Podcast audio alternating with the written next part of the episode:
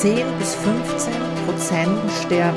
Ich bin einfach zu schwach, zu undiszipliniert. Dass einfach die Wertigkeit sich total verschoben hat und dadurch auch die Wahrnehmung. Die Zahl wegen Essstörungen behandelnder Kinder um 60 Prozent gestiegen ist. Futter fürs Hirn.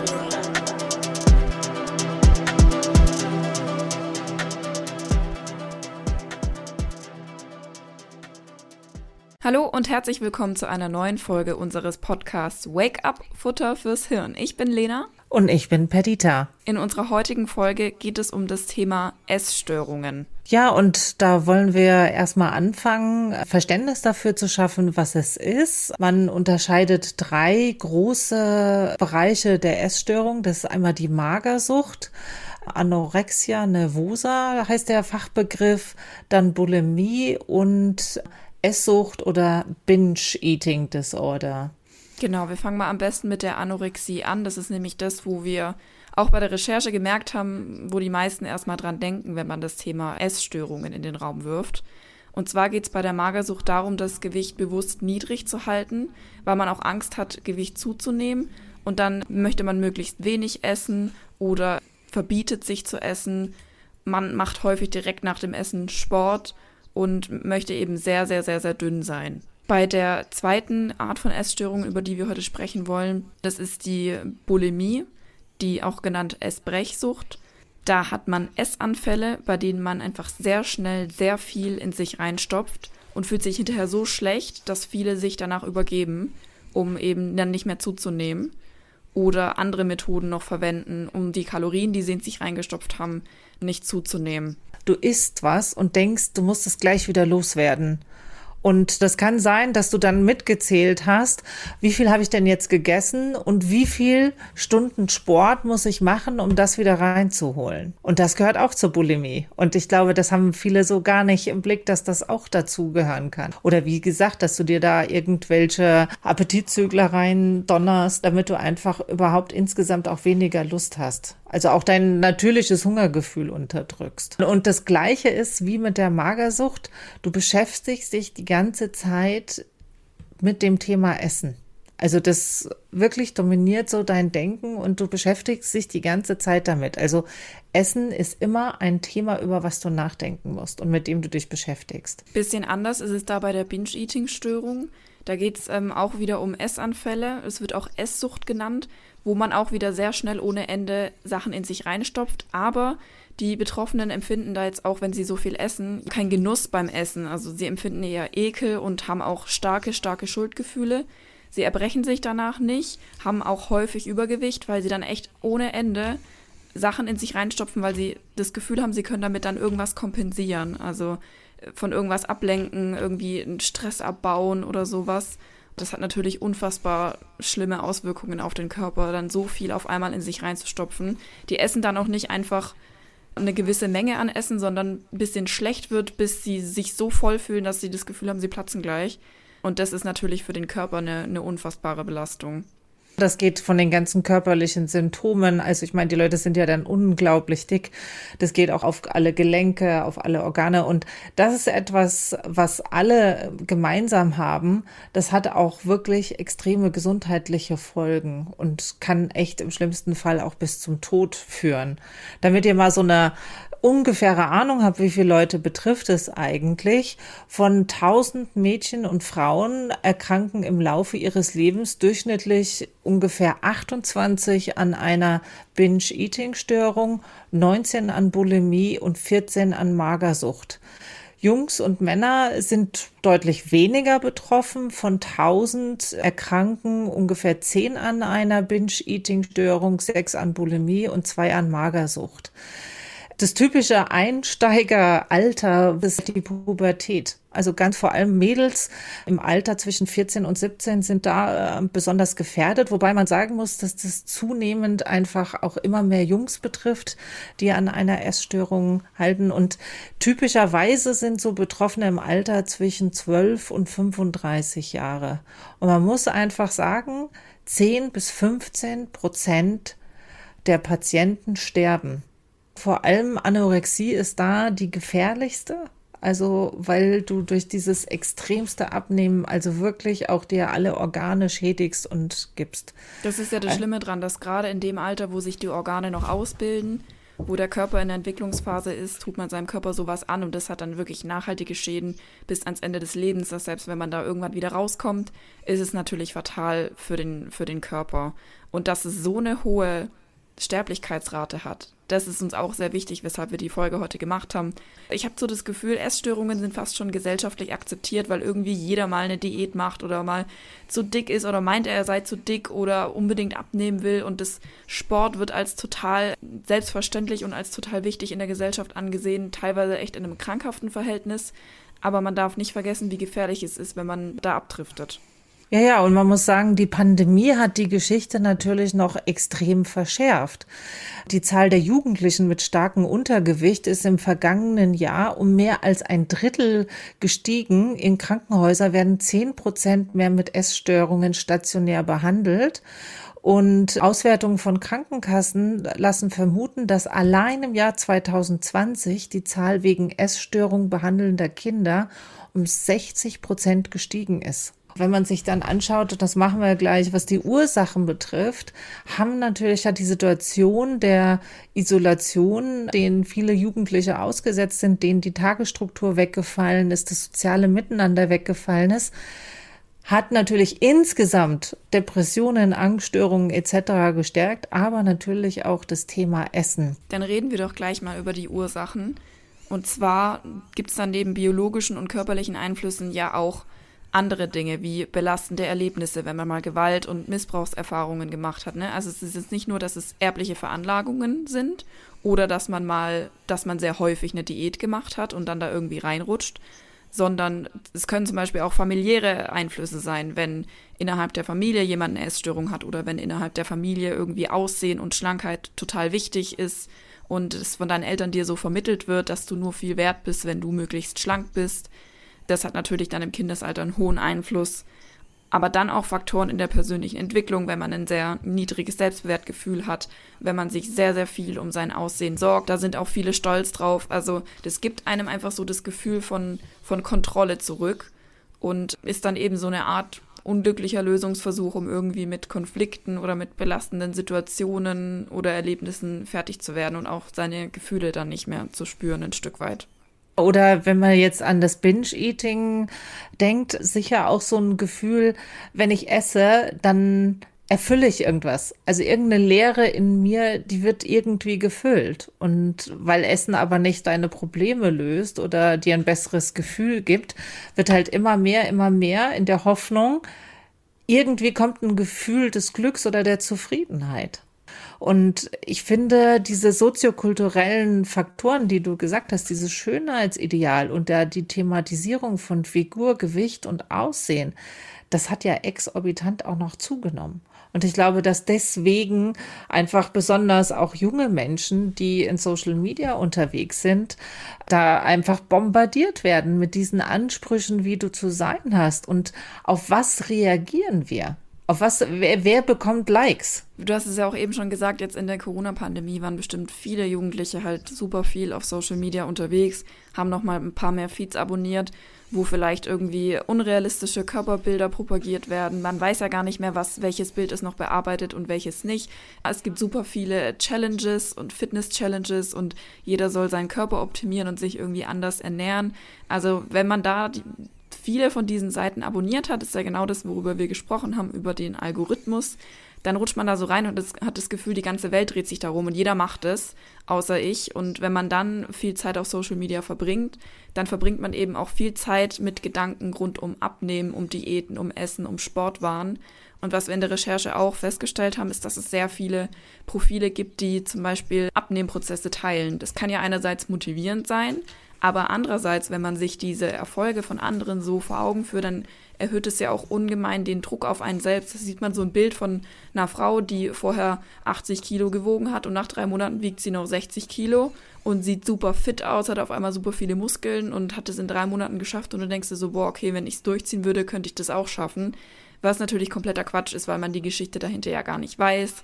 Und abgesehen von diesen Profilen gibt es dann natürlich auch Profile, auf denen beispielsweise Magersucht richtig abgefeiert wird. Es existieren da noch richtig viele Hashtags und Fotos, die ähm, Magersucht wirklich verharmlosen, Magersucht glorifizieren wo dann vor allem junge Mädchen drauf landen und sich da echt gegenseitig pushen, nimm noch mehr ab, das machst du richtig gut, boah, bist du dünn.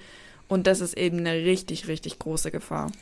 Ja, also da habe ich mal von einem interessanten äh, Studie äh, gelesen. Mit der Nutzung von Instagram steigt auch die Unzufriedenheit mit deinem eigenen Körper. Ein Drittel der jungen Menschen fühlen sich nicht mehr wohl in ihrem eigenen Körper, weil sie nicht diesen scheinbaren Idealbildern entsprechen. Und wir müssen uns mal anschauen, auf welchen Bildern bleibt man hängen. Also ich schaue jetzt immer, wenn ich im Bus sitze und im Zug sitze, was die Leute, wenn sie sich da durch Insta durchscrollen, auf was bleiben sie hängen.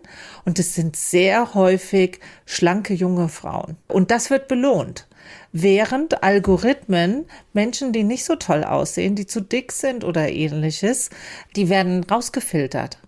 Also Menschen, die nicht schön aussehen, werden von den Algorithmen rausgefiltert. Und ich glaube, deswegen ist zum Beispiel in unserer Wahrnehmung auch Magersucht immer noch so das Dominante. Also auch bei unserer Recherche ist mir dann aufgefallen.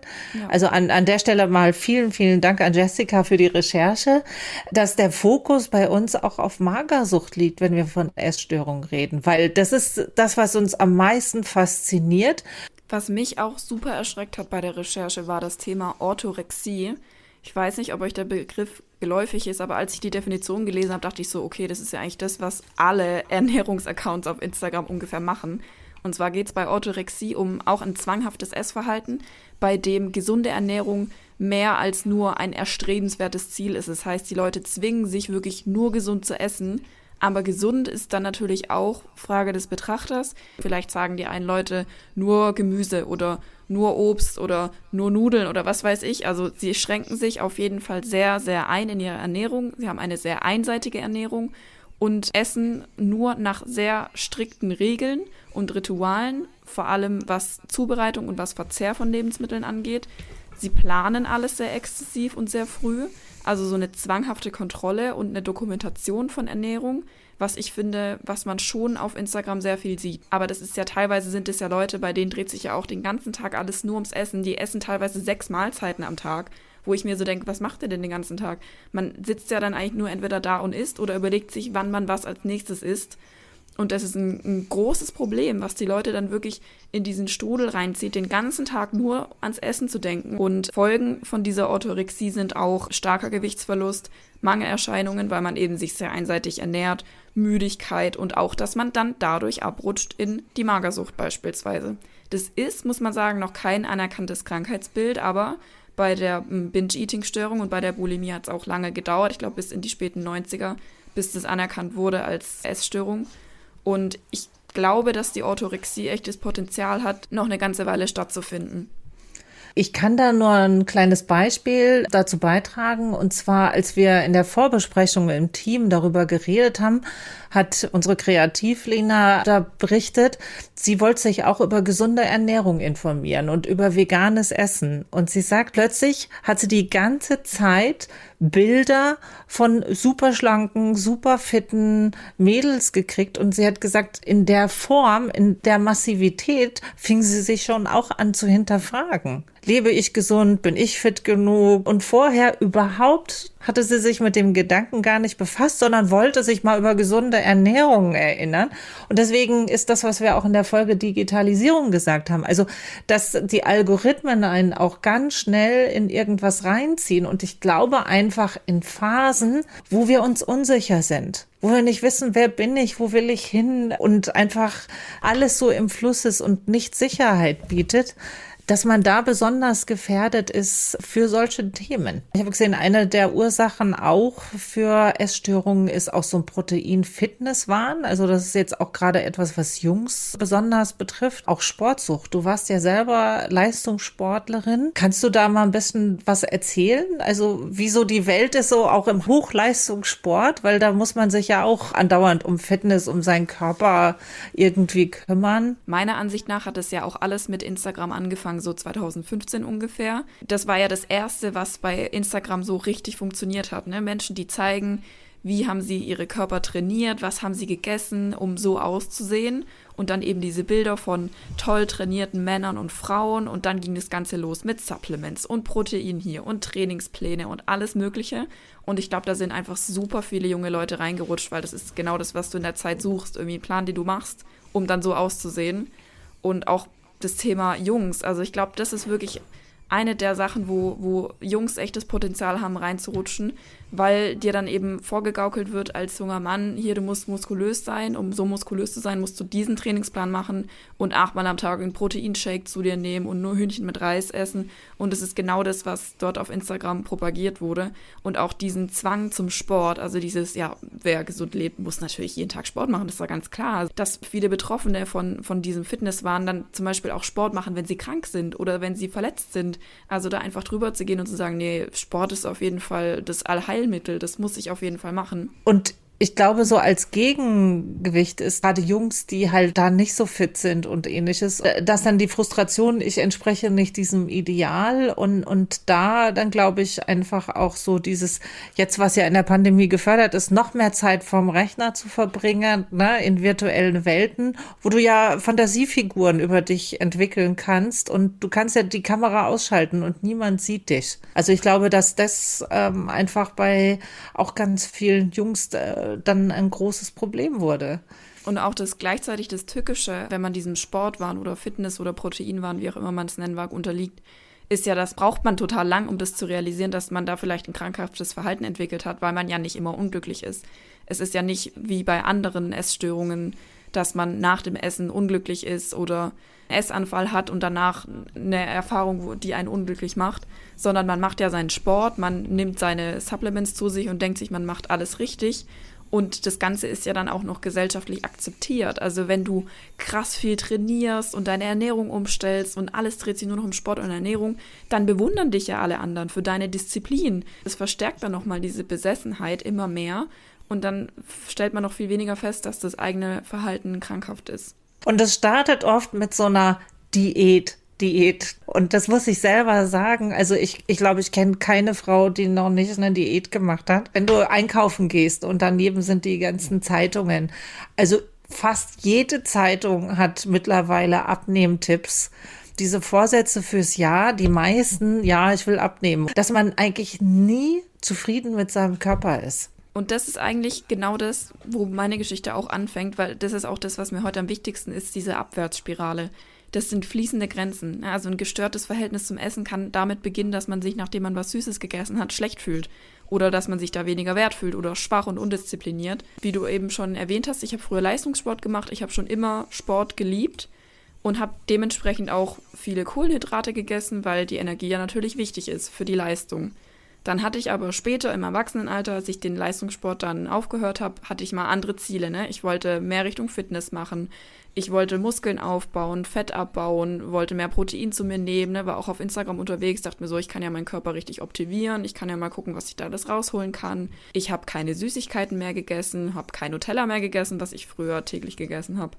Ich wollte ein bisschen abnehmen, habe verschiedene Diäten ausprobiert, habe zum Beispiel eine Low-Carb-Diät gemacht, also keine Kohlenhydrate oder sehr wenig Kohlenhydrate, obwohl ich immer noch täglich Sport gemacht habe.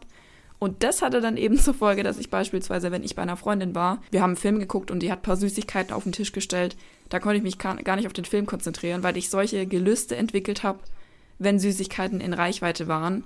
Und gleichzeitig dann aber mir gesagt habe, nee, ich kann mir das nicht leisten, es ist bei mir anders als bei anderen, ich habe jetzt ein Ziel und wenn ich jetzt die Süßigkeiten esse, ist es ja alles dahin. Und habe wirklich gar keine Süßigkeiten gegessen. Also damit hat es angefangen und dann bin ich umgestiegen auf diese ganzen Light-Produkte, Zero-Produkte oder Proteinriegel und was weiß ich alles für Ersatzprodukte, die es gibt mit dann vermeintlich besseren Werten oder weniger Kalorien, die ja dann sehr oft Süßstoffe enthalten. Und das hat bei mir im Endeffekt zu Heißhungerattacken geführt. Zu dem Zeitpunkt habe ich gedacht, ich bin einfach zu schwach, zu undiszipliniert, um auf Süßes zu verzichten. Ich habe nicht verstanden, dass der Süßstoff meinem Körper signalisiert, dass ich eben was Süßes esse. Und wenn ich dann drei Proteinriegel am Tag esse, dann denkt mein Körper halt, oh, die drei Proteinriegel am Tag, dreimal was Süßes, alles klar. Wenn ich dann mal einen Tag keinen gegessen habe, dann wollte der halt was Süßes. Und dann bin ich dann echt in so eine Spirale rein, dass ich angefangen habe, Fressattacken zu haben. Und dann wusste ich nicht mehr, was ich machen soll. Und habe dann gedacht, okay, dann fange ich jetzt an, Kalorien zu zählen. Weil ich hatte überhaupt kein Bild mehr, was ist ein normaler Mensch? Was ist eine normale Menge? Und dann habe ich angefangen mit Kalorien zählen. Diese tägliche Bedarfszahl, die diese App mir dann ausgerechnet hat, das hat aber nicht funktioniert für mich. Also diese 1750 Kalorien, was ich da essen sollte am Tag, da war ich meiste Zeit noch hungrig und habe mich dann schlecht gefühlt, weil ich gedacht habe, so, du solltest jetzt eigentlich satt sein für deine Größe und dein Gewicht. Und manchmal war ich eigentlich satt, habe es aber gar nicht gemerkt, weil ich da noch eine Zahl offen hatte, da habe ich echt gemerkt, das ist, ein Ab das ist jetzt wirklich ein gestörtes Verhältnis. Ich war oft unglücklich, habe mich oft schlecht gefühlt. Und als ich angefangen habe, dann heimlich zu essen, habe ich gedacht, nee, ich muss jetzt irgendwas ändern.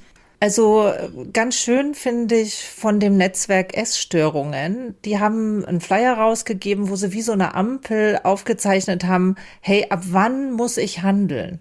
Also ab wann ist eine Essstörung bei mir vorhanden? Wo muss ich tun? Und dann guckt einfach mal selber, ob etwas auf euch zutrifft. Äh, sagen wir mal, so leichtere Faktoren sind, dass du immer ständig frierst und deine Körpertemperatur so um 36 Grad liegt. Dass du zum Beispiel, selbst wenn du schlank bist, immer noch das Gefühl hast, zu dick zu sein. Dann das, was Lena gerade erzählt hat, dieses übermäßige Beschäftigen mit Kalorien und dass du dann anfängst, da wirklich zu zählen dann auch häufig auf die Waage dich stellst. Also immer wieder zu kontrollieren, was ist mein Gewicht, was ist mein Gewicht und auch anhaltende Einschränkung der Energiezufuhr. Also das heißt, du versuchst immer zu kontrollieren, was esse ich und dass du Heißhungerattacken mit Essanfällen hast. Wo es dann anfängt, schon kritischer zu werden, ist jetzt bei den Mädels, bleibt eure Periode aus über längere Zeit oder nimmst du schnell ab oder tust du dich wirklich extrem viel sportlich betätigen? Fängst du an, vielleicht Medikamente zu nehmen? Oder zum Beispiel bist du auch emotional total angegriffen. Das heißt, bei den kleinsten Dingen fängst du an zu weinen, bist emotional total aus dem Gleichgewicht. Und wo es dann wirklich ganz krass wird, ist dann, wenn du nur noch mit leiser Stimme sprichst und auch vielleicht Kreislaufschwächen hast. Also das ist dann gerade die, die in eine Anorexie reingerutscht sind, also in eine Magersucht, ne, wo dein Körper dann eigentlich nicht mehr mitmacht. Das sind alles Fälle, da solltest du in der Beratungsstelle oder beim Arzt oder bei einer Ärztin aufschlagen und dir Hilfe suchen. Und wenn es dann noch krasser wird, dann musst du sogar stationär aufgenommen werden. Wenn du auch so apathisch wirst, also dir auch nichts mehr eigentlich Freude macht oder wenn du wirklich anfängst an, an Selbstmord zu denken. Also spätestens dann, Leute, ist stationäre Aufnahme erforderlich. Und also für alle, die jetzt mit Menschen leben, wo ihr den Verdacht habt, also das sind so Signale, die wirklich notwendig sind, dass man dann wirklich zum Handeln kommt. Und erzähl mal, wie hast du es geschafft, da auch rauszukommen? Also ich habe definitiv die Kurve dadurch gekriegt, dass ich mich nicht mehr gewogen habe. Und zwar bis zu dem heutigen Tag, weil ich ganz genau weiß, dass das vor allem für Frauen sehr tückische Angelegenheit ist mit dem Wiegen. Also als ich Diäten gemacht habe, dann habe ich mich dadurch total verunsichern lassen. Wenn ich, keine Ahnung, zwei Wochen lang das Gefühl hatte, boah, voll gut durchgezogen, viel Sport gemacht, richtig gut gegessen. Und dann stellst du dich auf die Waage und hast halt Wassereinlagerungen oder keine Ahnung, was auch immer. Und das ist ein Kilo mehr. Und dann ist die Welt am Ende. Und dann denkst du dir so, toll, das hat gar nichts gebracht. Und aus diesem Teufelskreislauf wollte ich halt einfach raus. Ich habe einfach gewusst, ich war an dem Punkt, ich habe jetzt keine Lust mehr, irgendwelche Zwischenlösungen und irgendwelche Sachen auszuprobieren. Ich brauche jetzt irgendwas, was für mich langfristig funktioniert, womit ich leben kann, wo ich einfach langfristig eine Endlösung habe, wie ich mich ernähre und ohne, dass sich immer alles ums Essen dreht ich habe keine Zero-Produkte mehr, keine Light-Produkte mehr, keine Sachen mehr mit Süßstoff. Also sprich, diese ganzen Fitness-Supplements habe ich auch. Ich habe alles weggelassen. Ich habe kein Proteinpulver mehr genommen, keine Proteinriegel. Ich war einfach back to basics. Ich habe einfach Essen gegessen. Ich habe mir nichts vorgeschrieben, ich habe mir nichts verboten. Ich habe mich einfach an die Grundnahrungsmittel gehalten. Gemüse, Obst, Kohlenhydrate, Nudeln, Reis, Brot, was auch immer. Was ich noch eingehalten habe und was auch eine große Hilfe war am Anfang, war intermittierendes Fasten. Man steht morgens auf und trinkt vor allem viel Wasser und Tee und irgendwann öffnet sich sozusagen das Essensfenster, dann kann man acht Stunden lang essen und danach geht das Fenster wieder zu und 16 Stunden macht man Pause. Das hat mir in dem Sinn geholfen, weil ich einfach mal eine Minute gewartet habe mit dem Essen, bis ich wirklich Hunger hatte. Ich habe dann einfach mal genug getrunken, auch was vorher ein großes Problem war. Ein, zwei Stunden gewartet, bis ich wirklich Hunger hatte. Und an diese Zeiten habe ich mich jetzt nicht gehalten, aber das hat mir in dem Sinne geholfen, dass ich mal wieder gewusst habe, wie fühlt sich ein richtiges Hungergefühl an. Und ich habe mir vor allem keinen Stress mehr gemacht beim Essen. Eine Abwärtsspirale dann, eine Aufwärtsspirale kann man sagen, in die andere Richtung, dass sich das dann einfach so ergeben hat, dass ich jetzt ein ganz normales Essverhalten habe und jetzt einfach wieder in, in der Balance bin. Und so froh bin, dass ich da, bevor es irgendwie kritisch wurde, wieder rausgekommen bin. Wobei man halt auch sagen muss bei mir, dass ich da in dem Sinn noch ziemlich reflektiert war. Also ich hatte ja nicht irgendwie Erlebnisse oder Stresssituationen, die mich da reingedrückt haben. Ich wollte eigentlich nur mal dieses Fitnesszeugs bisschen ausprobieren und mal gucken, wo, wo mein Körper hinkommen kann, bis ich dann gemerkt habe, okay, das geht hier gerade in eine ganz andere Richtung. Also wenn man jetzt noch psychische Probleme hat oder ein sehr vermindertes Selbstwertgefühl oder so, dann kann das halt auch nochmal in eine ganz, ganz andere Richtung gehen. Also, was mich jetzt fasziniert an dem Thema ist, A, wir haben kein gutes Verhältnis zu unserem Körper. Also, dass wir uns eigentlich nicht so akzeptieren, wie wir sind. Das ist das eine. Ich denke mir, gesunde Ernährung ist wichtig. Also, das ist ja gar keine Frage. Und dass wir viel Gemüse und vollwertige Lebensmittel essen sollen, ist ja auch kein Thema. Aber das irgendwie ist Essen nur irgendwie so zum Mittel, zum Zweck geworden. Und ich finde, was glaube ich auch sehr hilfreich sein kann, ist A, wirklich zu kochen wirklich dieses mit frischen Lebensmitteln sich wirklich was Leckeres zu kochen. Und ich finde, was dann ganz wichtig ist, dass Essen nicht nebenbei passiert, sondern letztendlich Feieressen. Also wirklich, dass man sich hinsetzt, sich das schön herrichtet und dann wirklich das genießt. Essen mit Freude verbunden ist. Und was wir zum Beispiel bei uns zu Hause machen, ist, es wird gemeinsam gegessen und dieses am Tisch sitzen und das Essen auch so eine soziale Komponente hat. Also, dass wir einfach dieses auch Essen miteinander genießen. Also, ich glaube, dass das auch ganz wichtig ist. Jeder kann intuitiv essen. Es kann jeder von Haus aus. Wir verlernen das nur, weil wir meinen, wir müssen unserem Körper irgendwie was anderes vorschreiben, um besser, schöner, schneller, stärker zu werden. Aber unser Körper weiß eigentlich am besten, was er wann braucht. Also das muss jeder für sich rausfinden, was da am besten funktioniert. Da darf man sich nicht zu sehr an anderen Leuten irgendwie aufhängen. Was ich nochmal wichtig finde als Botschaft ist, wenn ihr merkt, dass jemand in eurem Umfeld da so ein ungesundes Verhältnis entwickelt hat. Wichtig ist, auch wenn ich das manchmal geil finde, dass jemand, was weiß ich, total schnell abgenommen hat und äh, in dem Fall wir sagen, wow, wie hast du das geschafft? Wie hast du dich diszipliniert? Wow, Wahnsinn. Aber wenn man merkt, so, das kippt irgendwie, das auch offen anzusprechen. Und dabei ist ganz wichtig, Leute, ich Botschaften, ich Botschaften, ich Botschaften, ne? wie wir das beim Thema Kommunikation äh, schon mal hatten. Versucht, eure Beobachtungen dem anderen oder der anderen zu schildern und sagen, das macht mir Sorgen Sorgen und was für Veränderungen und dass er so konkret wie möglich dem anderen oder der anderen beschreibt, was sich beim Verhalten verändert hat. Weil ich glaube, die Leute sind so in der Spirale drinne, dass sie das gar nicht mehr selber merken. Und dann wichtig ist, offen zu sein und Verständnis zu zeigen. Also nicht sofort wieder Vorwürfe, Schuldzuweisung, Warnungen oder Drohungen oder ähnliches. Das bringt da in der Regel gar nichts. Es verstärkt ja eher nur den Druck und versuchen vielleicht das Gespräch auch auf andere Themen zu lenken.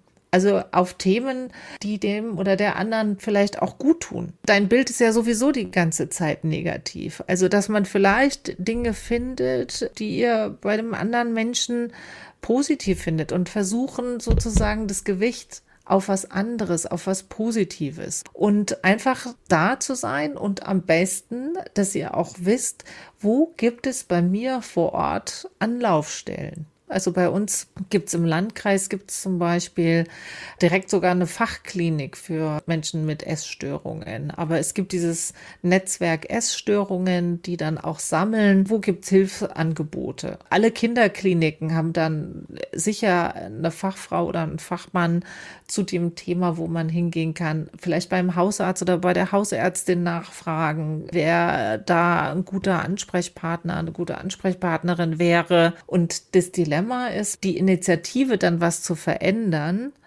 die muss von der Person selber kommen. Ihr könnt da als Außenstehende dastehen und sagen, ich bin da, ich unterstütze dich. Das sind mögliche Hilfsangebote. Aber den Willen zur Veränderung, der muss von der Person selber kommen. Und das ist, glaube ich, manchmal gar nicht leicht, gerade wenn man jemand liebt oder einem nahe ist oder so, das auch auszuhalten. Aber dran zu bleiben und auf keinen Fall wegschauen. Und gerade wo du jetzt dein Leben beschrieben hast in dieser Spirale, also für mich klingt das extrem stressig und anstrengend und nee, nach nicht sehr viel Freude.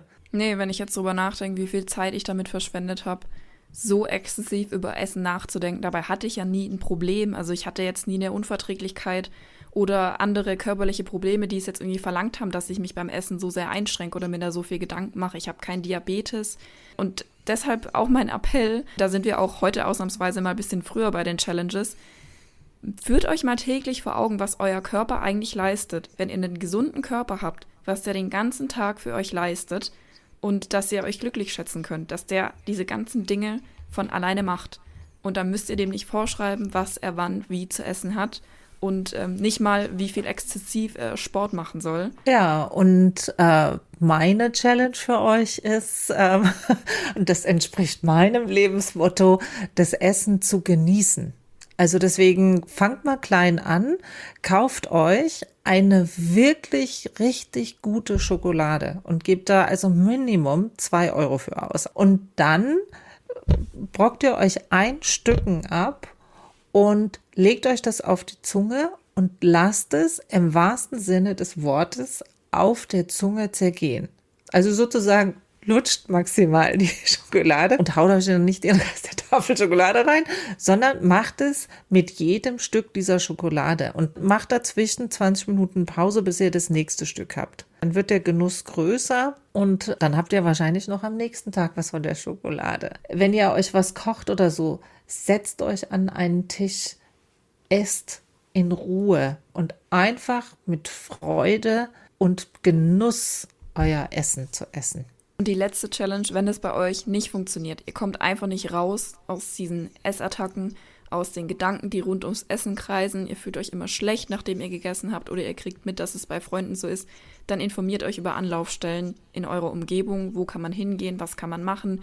Manchmal kann man einfach anonym mit jemandem telefonieren, man kann vielleicht zu einer Therapie gehen oder zu einem Treffen mit anderen jungen Leuten. Da gibt es viele Möglichkeiten, informiert euch mal, was es da gibt falls ihr jemanden kennt oder dass ihr einfach vorbereitet seid, falls es jemandem in, in eurer Umgebung mal betreffen sollte. Wir freuen uns, bei uns heute zu Gast ist Michaela Oeller-Kaferle. Sie arbeitet im sozialen Beratungsdienst Prävention und Gesundheitsförderung des Landrats am Passau und ist heute unser Interviewgast. Vielen lieben Dank, dass du dir Zeit genommen hast und herzlich willkommen. Ja, vielen Dank. Schön, dass ich da sein darf.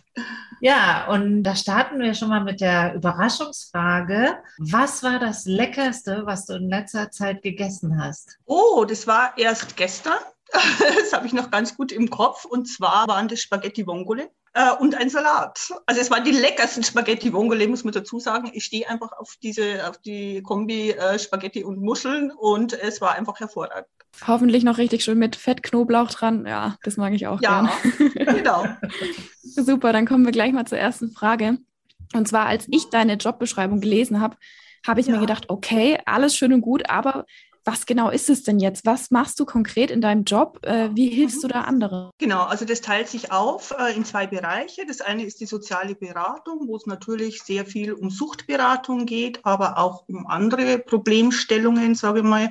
Also die Stelle ist eigentlich ausgelegt auf Beratung und Vermittlung von Hilfen, je nach äh, Problemkonstellation.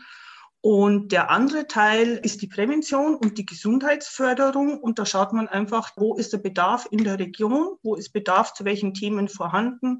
Man vernetzt sich, man nimmt teil an Gremienarbeit, an Arbeitskreisen. Man schaut, dass man Kooperationspartner gewinnt, auch für ganz konkrete Projekte. Also wir haben auch viele sage jetzt mal hausinterne Projekte zu unterschiedlichen Themen. Also ein Beispiel wäre jetzt ein Konzept, das wir vor guten drei Jahren erarbeitet haben.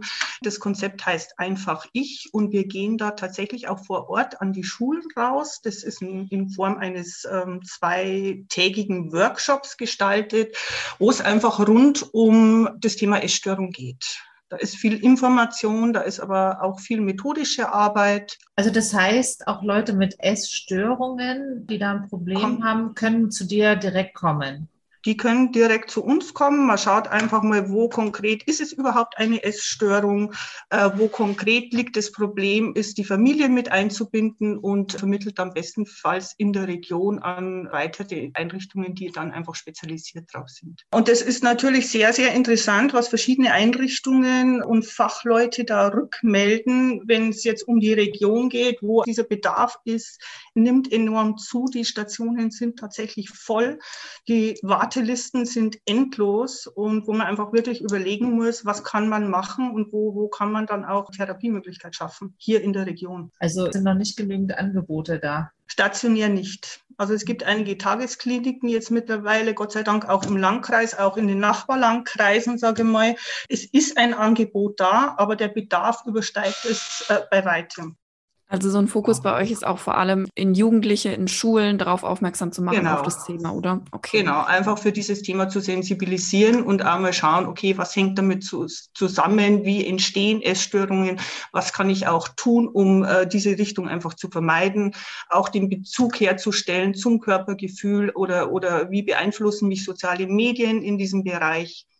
Jetzt hast du gerade soziale Medien schon angesprochen. Das wäre auch meine nächste Frage. Gibt es irgendwas, was dich aktuell umtreibt, was dir ein bisschen Sorge bereitet beim Thema Essstörungen? Vielleicht der Fitnesswahn oder wie Ernährungsweisen dargestellt werden auf sozialen Medien und so weiter. Irgendwas, was dich jetzt aktuell umtreibt und, und wo du sagst, boah, da müssen wir echt aufpassen. Naja, das ist genau die Kombi von dem, was du gerade angesprochen hast. Das ist einfach mal das vorherrschende Schönheitsideal, das äh, über die Medien natürlich so kommuniziert wird. Das ist genauso dieser Körperkult, der eigentlich seit einigen Jahren schon sehr intensiv betrieben wird. Das ist auch gepaart mit dem Fitnesswahn, dass einfach die Wertigkeit sich total verschoben hat und dadurch auch die Wahrnehmung. Und dass junge Menschen ganz häufig einfach äh, nicht mehr bewusst unterscheiden können, wo werde ich auch beeinflusst dann in meinem persönlichen Verhalten? Wo werde ich geprägt und ähm, ja, wo geht es einfach in eine Richtung, die vielleicht auch in Richtung Störung gehen kann? Wenn man bemerkt, dass man selber betroffen ist oder dass eine mhm. sehr gute Freundin betroffen ist, äh, was ist so ein erster Schritt, mit dem man beginnen kann? Vielleicht hast du noch einen Tipp für jemanden, der merkt, ich habe gerade irgendwie ein ungesundes Verhältnis meinem Essen gegenüber und mache mir dazu arg Stress. Was wäre mhm. so ein erster guter Schritt, um, um anzufangen, damit aufzuhören? Ja, einfach mal darüber reden mit Leuten, die einem nahestehen, wo man einfach ähm, ja voraussetzen kann, dass man auch Gehör findet natürlich. Äh, das einfach mal ansprechen, mal überlegen, reflektieren, sage ich mal, dass diese Bühne des Essens mal ein Stück weit zu verlassen. Das wären so erste Schritte, die man machen kann. Und wenn es natürlich weitergeht, sich auf alle Fälle auch Hilfe ins Haus holen. Jetzt wäre noch eine Frage an dich. Warum mhm. engagierst du dich überhaupt in dem Bereich? Also was ist dir da so wichtig? Wo, wo hast du irgendwie das Gefühl, dass du da vielleicht was, was bewirken kannst?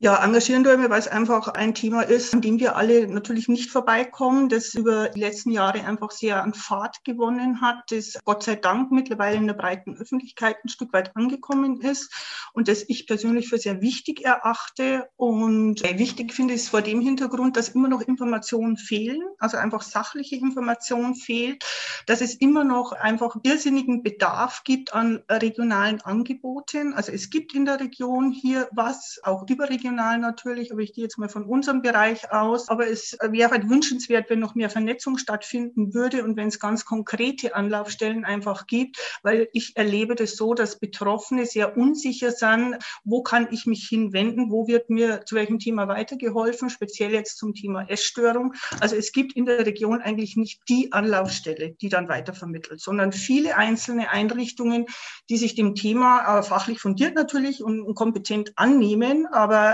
es wäre halt wünschenswert, eine Anlaufstelle zu haben, die dann das weiterleitet. Würdest du vielleicht auch sagen, dass das eine Gefahr ist von Essstörungen, dass man gar nicht so richtig weiß, wann man überhaupt betroffen ist und dann einfach nicht richtig merkt und sich auch keine Hilfe holt? Ja, gehe ich auf alle Fälle mit.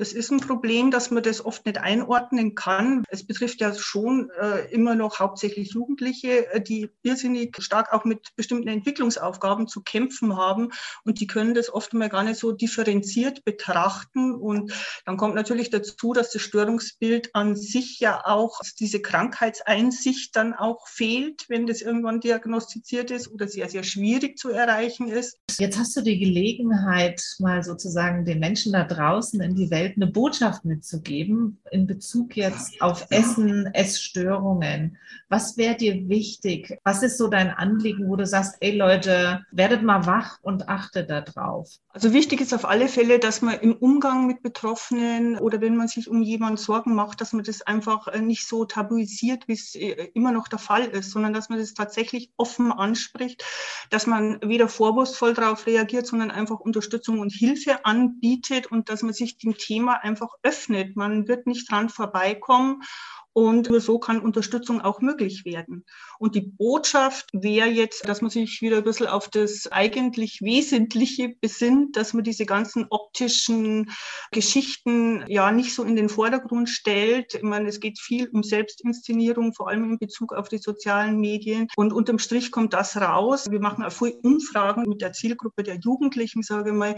Was die schätzen, sind keine optischen Aspekte. Das fällt einfach total hinten runter, sondern die schätzen schätzen einfach Wesenszüge, die schätzen Fähigkeiten, die schätzen Talente, die schätzen halt bestimmte Charaktermerkmale und dass man sich wieder ein bisschen mehr auf das besinnt einfach und zu dem auch stehen kann. Ja, da hoffen wir, dass wir einen kleinen Teil dazu beitragen können, zumindest, ja. dass Leute sich des Themas bewusst sind und äh, mhm. zumindest erste Informationen haben, ähm, was kann ich im Kleinen tun und wo kann ich mir mhm. vielleicht Hilfe ins Haus holen. Vielen Dank. Damit sind wir auch schon am Ende unseres Interviews. Ich möchte unsere Hörerinnen und Hörer da draußen einfach auch nochmal hinweisen, dass wir in diesem Monat über Instagram und Facebook so eine kleine Kampagne machen wollen, um auf das Thema aufmerksam zu machen, aber vor allem auch, dass ihr wisst, wenn ich das Problem habe oder bei jemandem, der mir lieb ist, merke, dass das jemand davon betroffen ist, was kann ich tun, wo kann ich hingehen? Und wie Michaela ja jetzt gerade gesagt hat, ist es ja oft dann nicht so leicht, die richtige Anlaufstelle zu finden. Deswegen findet ihr auch wirklich Links zu bundesweiten Initiativen, die dann wiederum auf regionale Angebote hinweisen, findet ihr auf der Webseite von uns. Dann vielen, vielen lieben Dank dir. Ich sage auch danke. Und dann wären wir jetzt eigentlich auch schon bei unserem Abschluss ins Hirntackern, Perdita. Was wäre dir denn heute wichtig? Ich glaube, mir wäre wichtig, dass ihr einfach mal euch sensibilisiert, wie ihr manipuliert werdet und was dazu beiträgt, euer negatives Körpergefühl zu verstärken. Und macht mal eine kleine Strichliste bei allen Bildern, die euch gezeigt wird, ähm, auf Insta, auf Facebook, auf TikTok, auf, wenn ihr noch Fernsehen schaut, auf Fernsehen. Aber schaut mal auch in der Werbung, die ich euch umgibt. Wo wird euch vorgegaukelt, wie toll, wie fit, wie schön ihr aussehen müsst? Und da einfach mal merkt, das trägt zu eurem negativen Körpergefühl bei und euch mal zu überlegen, was kann ich tun, um diese Bilderflut zu reduzieren. Und deswegen finde ich eigentlich die Challenge, die Lena vorgeschlagen hat, einfach immer mal zu gucken, was kann mein Körper gut? Also so, dass ihr euch dann wirklich gezielt überlegt, was kann ich tun, damit ich mich in meinem Körper wirklich wohlfühle, ohne die ganze Zeit darüber nachzudenken. Meine Message geht in eine ganz ähnliche Richtung. Ich würde mir wünschen, macht euch doch mal bewusst, was sind denn so Glaubenssätze, die euch beim Essen irgendwie Schwierigkeiten bereiten oder zurückhalten? Dieses, ich darf nie mehr als so und so viel von dem essen, weil sonst nehme ich zu. Oder ich darf keine Chips kaufen, weil wenn ich die kaufe und aufmache, dann esse ich die immer sofort ganz. Oder zum Beispiel heiße Schokolade trinke ich nie, weil das hat ja immer viel zu viel Zucker. Was sind Sachen, die man sich immer sagt, wo man sich einschränkt und wo man denkt, man kann das nicht, weil sonst irgendwas Schlimmes passiert, man nimmt zu oder das ist nicht gut für die Gesundheit oder was auch immer. Und macht euch einfach mal davon frei und stellt einfach mal fest, dass es viel entspannter ist, dass überhaupt nichts passiert, wenn man überall Maß hat und dass man einfach das Leben viel besser genießen kann, wenn man sich von diesen Glaubenssätzen frei macht. Damit sind wir auch schon wieder am Ende unserer neuen Folge. Und wir hoffen, dass ihr auch das nächste Mal wieder reinhört. Diesmal greifen wir das Thema Gender Pay Gap auf. Also warum verdienen Frauen grundsätzlich weniger als Männer? Bis dahin würden wir uns natürlich wie immer über euer Feedback freuen. Schreibt uns gerne eine Nachricht auf Instagram oder Facebook oder schickt uns eine Mail an wakeup@gemeinsam-in-europa.de. Alle Infos und die Recherche findet ihr wie immer in unseren Show Notes hier auf Spotify oder auf eurem Anbieter eurer Wahl. Und dann würden wir uns natürlich auch freuen, wenn ihr auf Folgen oder abonnieren klickt, je nachdem, wo ihr uns hört. Das bringt uns auf jeden Fall weiter. Und wie immer könnt ihr auch alles auf unserer Website www.futter-fürs-hirn.de nachlesen. Genau, und vielleicht könnt ihr uns auch euren Freunden, Bekannten, Familienmitgliedern empfehlen damit uns einfach noch mehr Leute zuhören. Ja, und damit sind wir jetzt wirklich am Ende und es bleibt uns nur zu sagen. Tschüss. Und bleibt wach.